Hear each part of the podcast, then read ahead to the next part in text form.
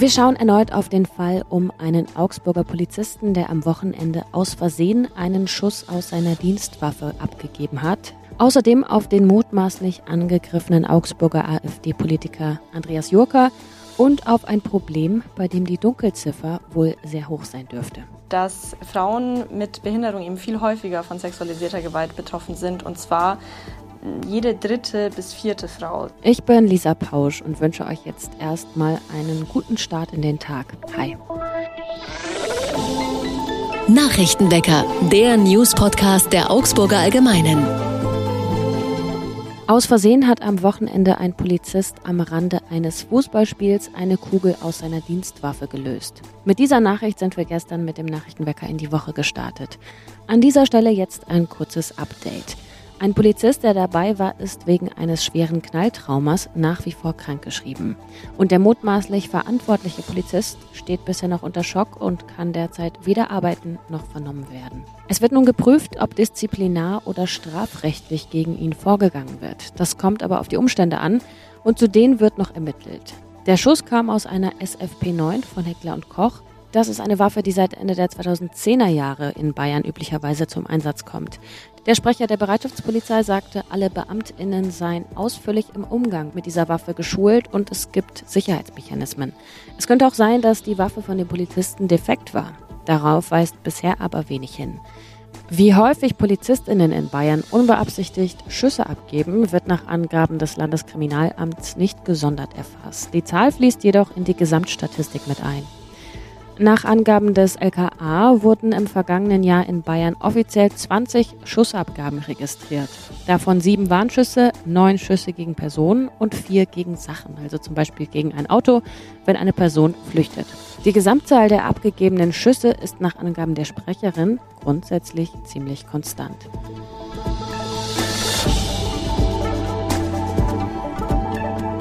Der Augsburger AfD-Politiker Andreas Jurka will sich aus der Öffentlichkeit zurückziehen. Er war Mitte August mutmaßlich angegriffen worden. Das hatte er gegenüber der Wochenzeitung Junge Freiheit berichtet. Das Blatt gilt als Leitmedium der neuen Rechten. Und auch hier im Nachrichtenwecker hatten wir dazu berichtet. Demnach will Jurka nun auch seinen Wahlkampf pausieren. Er wolle, sagte er, dass die Sache jetzt runterkocht. Gegenüber Medien will er sich künftig nicht mehr äußern. In Oberhausen war er eigenen Schilderungen zufolge von einer Gruppe Menschen niedergeschlagen worden. Jucker selbst vermutet einen politischen Hintergrund und spricht von einer Gruppe Migranten. Fotos zeigen massive Hämatome an beiden Augen. Die Kriminalpolizei hat inzwischen die Ermittlungen aufgenommen und auch der Staatsschutz befasst sich jetzt mit dem Fall. Doch es gibt möglicherweise Unstimmigkeiten. Zu manchen offenen Fragen hat sich Jucker bisher nicht weiter geäußert. Er verweist etwa auf Erinnerungslücken dass er trotz einer schweren Verletzung am Fußgelenk laufen konnte und sich erst am Tag darauf im Krankenhaus behandeln ließ, habe Suyoka am Schock und am Adrenalin gelegen. Und sein 32-jähriger Begleiter, auch AfD-Anhänger, hat sich in der Öffentlichkeit lange Zeit nicht geäußert. Gegenüber unserer Redaktion hat ein junger Mann berichtet, dass er den Politiker in der gleichen Nacht getroffen hat. Ihm zufolge ziemlich angetrunken. Joka hat diese Schilderungen aber nun auch zurückgewiesen. Das Polizeipräsidium Schwaben Nord wollte in der vergangenen Woche keine Angaben zu einer möglichen Alkoholisierung machen, auch um die Persönlichkeitsrechte von Joka zu schützen. Wenn es Neuigkeiten gibt zu dem Fall, dann hört ihr sie natürlich hier im Nachrichtenwecker. Die Notaufnahme der Uniklinik Augsburg ist überlastet. Bis zu 90.000 Menschen werden hier jedes Jahr behandelt. Dafür sind die Räumlichkeiten eigentlich ziemlich klein und es gibt immer wieder zu wenig Personal. Außerdem häufen sich Fälle von PatientInnen, die sich schon mit Kleinigkeiten in der Notaufnahme vorstellen. Die Notfallpraxis der Kassenärztlichen Vereinigung, die es an der Uniklinik schon gibt und die das Angebot der Arztpraxen ergänzt, soll daher ausgebaut werden. Wissenschaftsminister Markus Blume hatte das Ende Juni angekündigt und von einer Portalpraxis gesprochen. Damit sollen echte Notfälle getrennt werden von denen, die einfach nur schnell ärztlichen Rat suchen. Unklar ist noch, in welchem Umfang das bisherige Angebot ausgeweitet werden soll. Angedacht für die Erweiterung ist laut Uniklinik das erste Quartal im Jahr 2024. Wir schauen auf das Wetter für Augsburg. Der Tag heute wird wenig überraschend, ähnlich wie gestern, nämlich sonnig, trocken und warm mit Höchstwerten um 32 Grad. Im Kolleginnengespräch geht es heute um sexualisierte Gewalt. Wenn du dich unwohl fühlst mit dem Thema, dann das Gespräch am besten jetzt einmal überspringen. Viele Menschen mit Behinderung sind in ihrer Selbstbestimmung eingeschränkt. Sie haben zum Beispiel in vielen Einrichtungen kein eigenes Zimmer oder keine abschließbaren Wasch- und Toilettenräume. Auch deshalb erleben sie viel häufiger Machtmissbrauch und sexuelle Übergriffe. Meine Kollegin Bianca Di Masico hat sich mit dem Thema beschäftigt. Hi Bianca. Hi Lisa. Gibt es beispielhaft Fälle, die auch das Ausmaß dieser sexuellen Gewalt zeigen oder des Machtmissbrauchs, weil sie zum Beispiel dokumentiert wurden oder auch vor Gericht verhandelt wurden? Ja, da gibt es leider ganz viele. Also wichtig zu sagen ist am Anfang auch, dass die Dunkelziffer auf jeden Fall immer höher ist als das, was hervorkommt. Aber zum Beispiel zwei Fälle kann ich nennen. Da war 2015 im Kreis Dachau, da wurde ein ehemaliger Pfleger aus dem Franziskuswerk Schönbrunn zu acht Jahren und sechs Monaten Haft verurteilt. Der hatte eine schwerbehinderte Frau sexuell missbraucht. Die wurde dann, die war 28, die wurde schwanger und gebar dann auch das Kind. Und 2020 gab es einen Fall in Würzburg, da wurde ein Lokopäde zu elf Jahren und vier Monaten Haft verurteilt, weil er mehrere Jungen missbraucht hat, die eben eine Behinderung hatten und die bei ihm in Behandlung waren. Werden diese Fälle in der Kriminalstatistik gesondert erhoben? Das wird nicht gesondert erhoben, aber es gibt extra Erhebungen dafür.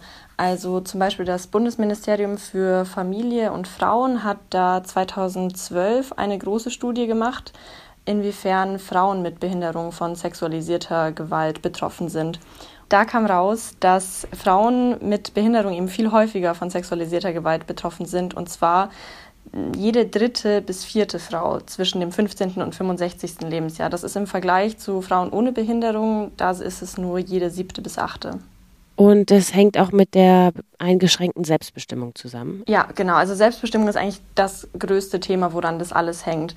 Also es geht ja damit los, dass ganz viele von diesen Menschen in Einrichtungen der Behindertenhilfe leben und dort, wie du es schon am Anfang gesagt hast, wenig bis keine Intimsphäre haben, also keine abschließbaren Räume, teilweise gar kein Zimmer für sich. Oder auch Menschen mit einer Körperbehinderung, die müssen ja auch gepflegt werden. Das heißt, die werden eh ganz viel ähm, berührt bei der Pflege. Es kommt viel häufiger zu Situationen, in denen Grenzüberschreitungen möglich sind. Ähm, und dadurch passiert es einfach auch häufiger, weil Menschen kümmern sich um die, die können sich nicht komplett selber versorgen. Und die Täter oder Täterinnen, aber meistens sind das Männer, nutzen diese Situationen dann aus. Und wie fallen diese Fälle dann auf? Es gibt ja sicher auch Menschen, die betroffen sind, aber zum Beispiel nicht sprechen können und sich gar nicht, gar nicht das zur Anzeige bringen können. Und wann kommt es dann zu, zu Anzeigen zum Beispiel? Ja, das ist ganz schwierig zu sagen. Also manchmal gehen dann Menschen dann doch eben zu einer Beratungsstelle. Ich habe ja zum Beispiel mit einer Beraterin bei Pro Familia gesprochen, mit der Heidi Walter. Und wenn dann zum Beispiel Leute dort im Gespräch sind und dann Situationen erklären, dann fällt ihr halt auf, dass das eigentlich übergriffiges Verhalten ist. Ob das dann angezeigt wird oder nicht, ist nochmal eine ganz andere Sache. Das ist häufig nicht der Fall. Das ist ja generell so bei sexualisierter Gewalt, dass das ganz oft nicht angezeigt wird, äh, aus diversen Gründen. Aber es ist schwierig, weil vor allem, wenn die Behinderung sehr schwer ist, dann können die Leute das, dann können die Menschen das ja gar nicht verbalisieren, die können das nicht sagen oder wissen überhaupt nicht richtig, was passiert ist. Das ist eben auch ein Problem, dass es oft gar nicht rauskommt. Deswegen ist es auch mit der Dunkelziffer so ein Problem, dass die einfach so viel höher ist. Also da, da kann man leider keine genaue Antwort geben. Und gibt es Maßnahmen inzwischen, um Menschen mit Behinderungen in den Fällen besser zu schützen? In Deutschland ist es seit 2021 Pflicht, dass solche Einrichtungen der Behindertenhilfe Schutzkonzepte liefern.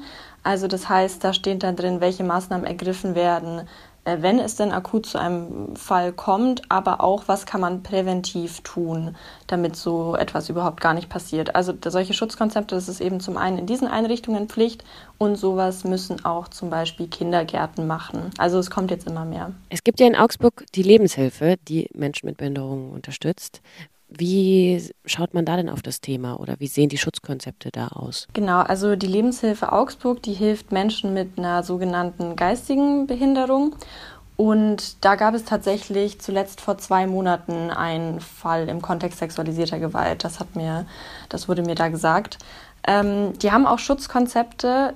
Das ist in so einem Heft äh, oder in so einem Buch festgehalten und es gibt auch verschiedene Konzepte für verschiedene Einrichtungen. Also ob das jetzt eine Schule ist oder eine Wohneinrichtung, das, und die unterscheiden sich aber die konnten mir jetzt nicht genau sagen, weil das so ein, das ist ein internes Papier, sage ich mal. Da konnten die mir jetzt auf Anfrage nicht das gesamte Schutzkonzept äh, zeigen. Aber wie ich schon gesagt habe, da geht es halt darum, was man tut, wenn was passiert, also auch innerhalb vom Personal, je nachdem, wer das war, ob das ein Pfleger war, ob das ein Mitbewohner war, von dem der Übergriff ausging, ähm, oder eben welche präventiven Maßnahmen man ergreifen kann. Also das ist, ich nehme an, es gibt äh, Schulungen für das Personal und so weiter.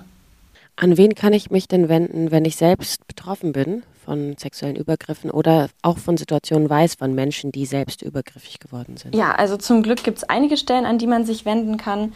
Es gibt zum Beispiel, ähm, also eben wie ich schon gesagt habe, die Pro Familia, das ist eine Beratungsstelle für ganz viele Themen. Da kann man hingehen ähm, zu allen Themen, äh, auch eben sexualisierte Gewalt oder einfach, wenn man sich nicht sicher ist, ähm, was passiert ist das ist direkt am äh, Kö, ist da die Beratungsstelle am Königsplatz in Augsburg. Da in der Nähe ist auch die Fachberatungsstelle gegen sexualisierte Gewalt von Wildwasser Augsburg. Da kann man sich auch immer hinwenden und eben zum Beispiel auch an die Lebenshilfe. Also eigentlich, äh, da gibt es ganz viele Stellen. Vielen Dank, Bianca. Danke. Was sonst noch wichtig wird, die fünf sogenannten Schwellenländer Brasilien, Russland, Indien, China und Südafrika treffen sich heute zum 15. Gipfel der BRICS-Staaten in der südafrikanischen Wirtschaftsmetropole Johannesburg. Das Treffen geht noch bis Donnerstag und die Mitgliedstaaten wollen dort unter anderem zu einer Erweiterung ihres Bündnisses beraten. Es könnte also ein BRICS Plus geben. Bisher gibt es aber noch keine Aufnahmekriterien, auf die müssen sich die Mitgliedstaaten erst noch einigen. Der Expertinnenrat für Klimafragen veröffentlicht heute eine Stellungnahme zur aktuellen Klimaschutzpolitik der deutschen Bundesregierung. Die fünf unabhängigen Expertinnen bewerten darin das Klimaschutzprogramm für das laufende Jahr und sie stellen einen Prüfbericht vor für die Maßnahmen im Bereich Gebäude und Verkehr. In den beiden Bereichen passiert bisher am wenigsten Klimaschutz in Deutschland.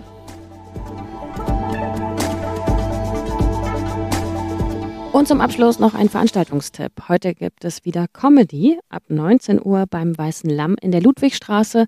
Heute auf Deutsch und in einer Woche, also am 29. August, auch auf Englisch. Den Link für Tickets packe ich euch wie immer mit in die Show Notes. Das war der Blick auf den Dienstag mit mir, Lisa Pausch und dem Nachrichtenwecker. Kommt gut in den Tag. Wir hören uns morgen wieder. Bis dann. Tschüss, Baba und Ahoi. Nachrichtenwecker ist ein Podcast der Augsburger Allgemeinen. Alles, was in Augsburg wichtig ist, findet ihr auch in den Show Notes und auf augsburger-allgemeine.de.